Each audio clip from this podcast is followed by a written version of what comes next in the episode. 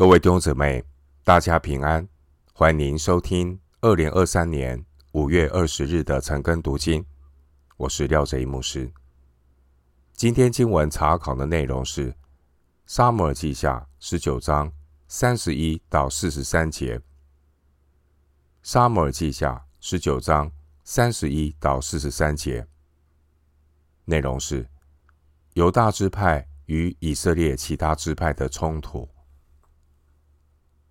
首先，我们来看《撒母耳记下》十九章三十一到三十九节。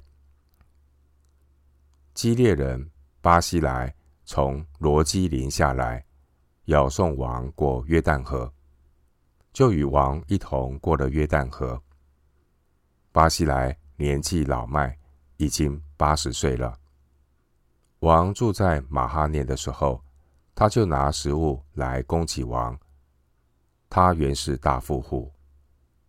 王对巴西来说：“你与我同去。”我要在耶路撒冷那里养你的老。巴西来对王说：“我在世的年日还能有多少，使我与王同上耶路撒冷呢？仆人现在八十岁了，还能尝出饮食的滋味，辨别美恶吗？还能听男女歌唱的声音吗？仆人何必累赘我主我王呢？”仆人只要送王过约旦河，王何必赐我这样的恩典呢？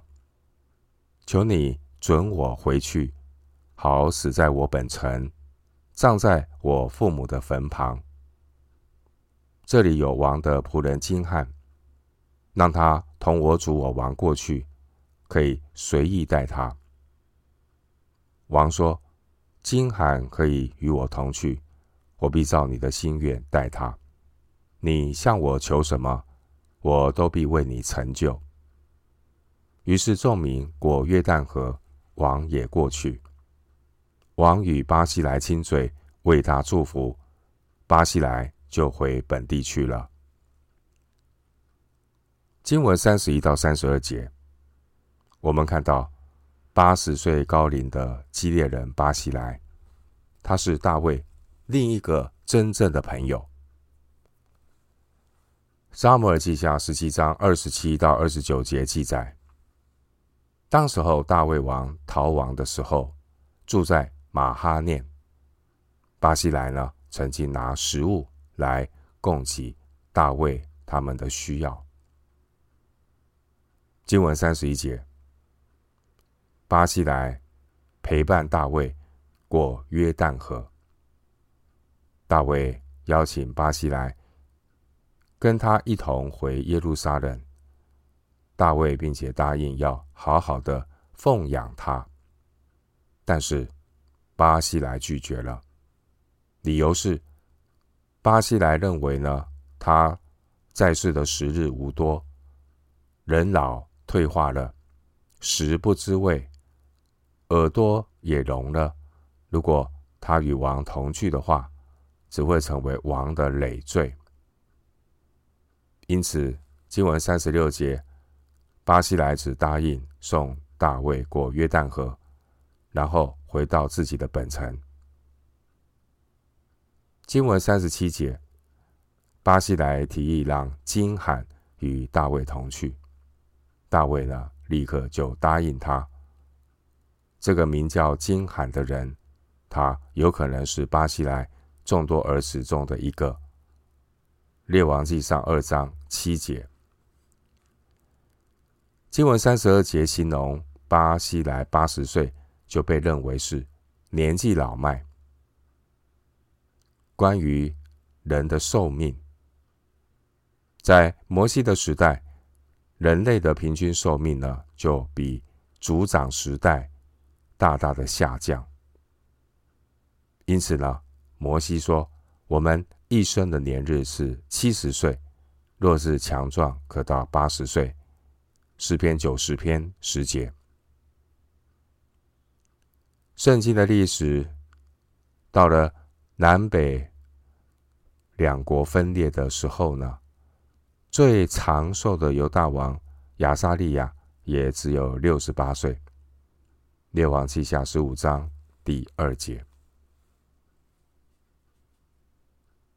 大卫准备回耶路撒冷的过程中，神引导大卫，让他看见瘸腿的。瘸腿的谁呢？米非波设。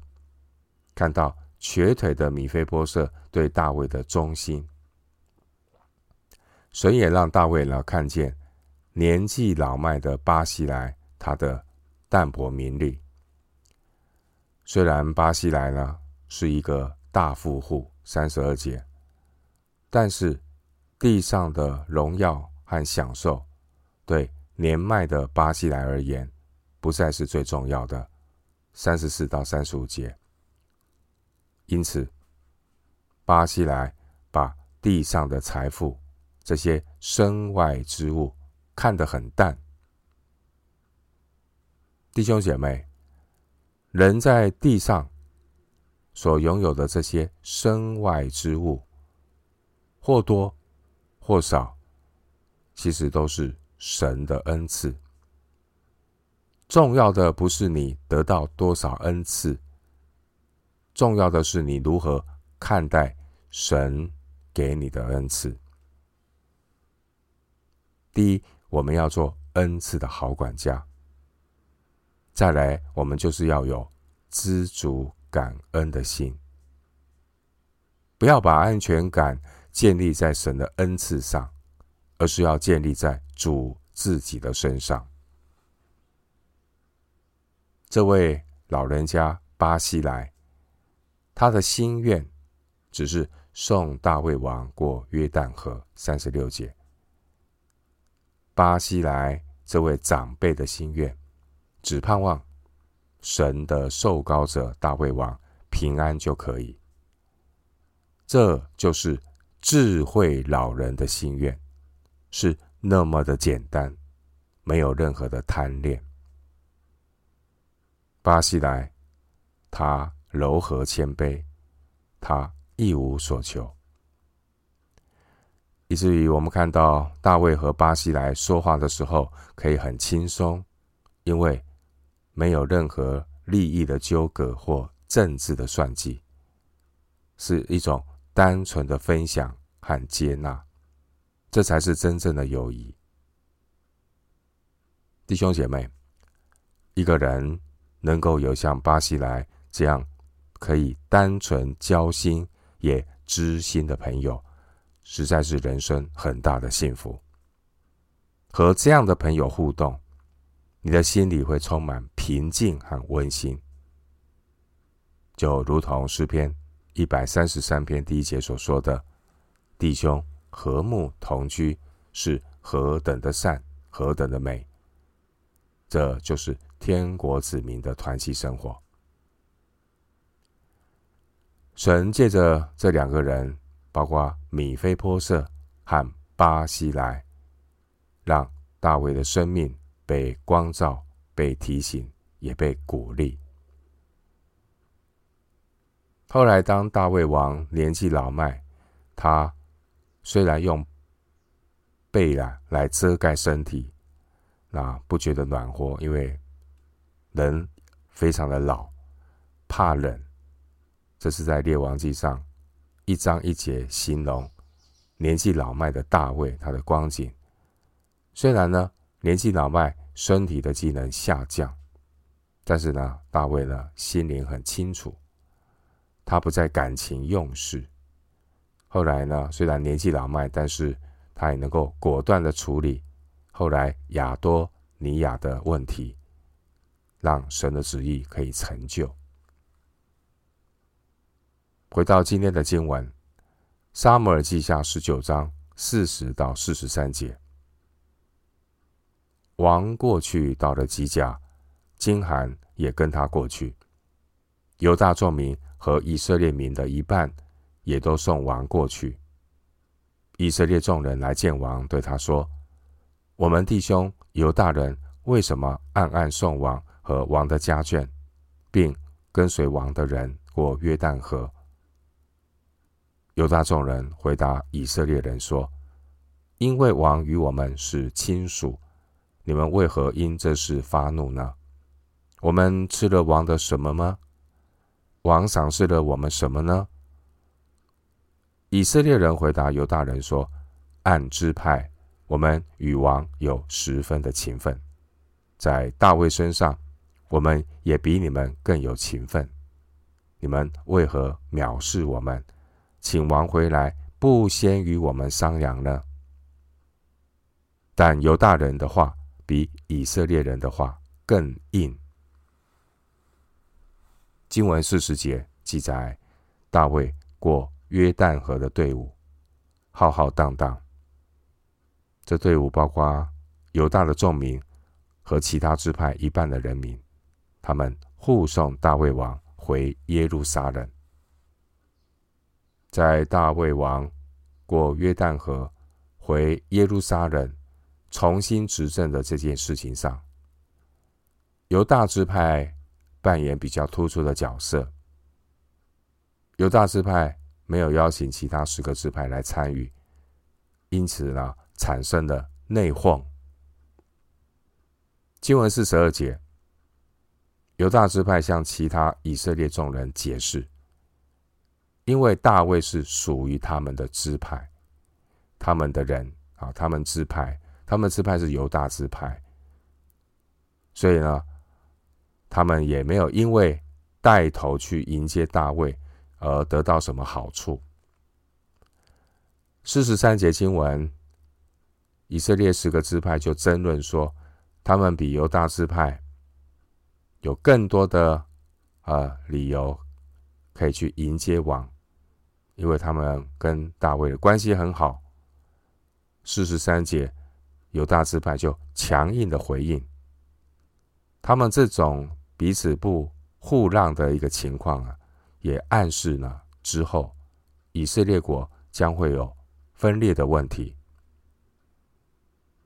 经文四十节提到的犹大众民和以色列民的一半，这是指护送大会渡河回耶路撒冷的啊这些的组成，主要呢是由犹大支派和便雅悯支派参与。而北方十个支派有部分的人参与。经文四十一节的以色列众人，这是指犹大和便雅悯之外的北方十个支派。四十二节提到王与我们是亲属，意思是大卫出生于犹大的支派。经文四十三节，以色列人抱怨不先与我们商量。不先与我们商量，原文是不是我们首先提议的吗？因此，四十三节的意思有可能是以色列其他支派早已经商量好要迎接大卫回宫，就到十节，比犹大支派还要热心，但是呢，却被犹大支派抢了先，导致以色列人的热心。就变成了愤怒。另外，我们看到犹大支派，他们表面上啊，好像很热情的要护送大卫回耶路撒冷，四十二节。然而，四十三节的经文说，犹大人的话比以色列人的话更硬。丢什么，服侍主。如果是出于肉体的比较，想要出风头，就很容易有嫉妒和骄傲的罪。以色列人表面上是为了神的受高者热心，但实际上都是为了满足自己肉体的骄傲，甚至用与王的情分关系来彼此争吵。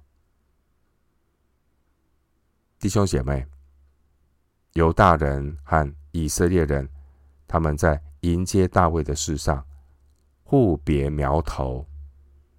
这件事情给我们有怎样的属灵提醒呢？弟兄姐妹，为主热心摆上当然很好，但我们要稍微去检视一下我们服侍的动机。是否我们服侍也好像这些犹大人和以色列人一样，经不起人的批评和拒绝，坐不得人板凳，甚至呢，也可以把侍奉拿来作为纷争的借口。但实际上，这样的一个服侍呢，是在喂养自己的肉体，导致的结果是，服侍的成就越大。体贴肉体的血气就越大，不再有像耶稣基督那种柔和谦卑的样式。马太福音十一章二十九节，经文四十到四十三节，我们看到，连迎接大卫这样的事，也可以吵，也在那边互相的较劲。斤斤计较，这是基督徒在服侍主的事上要特别留意的，就是不要去计较和比较，因为稍不留意，很容易破坏合一。弟兄姐妹，神高利大卫是做以色列十二支派的王，不只是做犹大支派的王。经文四十二节，犹大支派特别强调大卫王与他们是亲属。结果呢，四十二节这句话惹动了以色列其他的支派，让其他的支派觉得自己不被尊重。结果呢，导致更大的破口，也导致后来出现示巴的叛乱。撒母耳记下二十章一节。大卫他回耶路撒冷的整个过程，或许大卫以为大势已定，以致呢就松懈，邻里松懈，没有警醒。或许大卫太依靠自己的聪明，想去挽回人心，促成合一，十一到十四节。结果呢是把百姓里肉体里面的骄傲。嫉妒和纷争都引发出来了。以色列十二支派内乱导致的裂痕，现在因为迎接王的事情彼此闹翻，也埋下了所罗门王之后南北国分裂的局面。弟兄姐妹，人最大的仇敌不是来自外面的敌人。而是来自里面的老我，所以神要让大卫学功课，让大卫看见自作聪明的结果，因为不倚靠神的自作聪明，很容易弄巧成拙，作茧自缚。神会透过一些事情的发生，一方面要。彻底的暴露人肉体的败坏，一方面也是帮助敬畏神的人彻底的脱离肉体的辖制。当我们经历过聪明反被聪明误的教训之后，我们才学会要谦卑下来，依靠神，呼求神，如同大卫一样。诗篇六十一篇第二节。诗篇六十一篇第二节，大卫这样的祷告：我心里发昏的时候，我要从地极求告你，求你领我到那比我更高的磐石。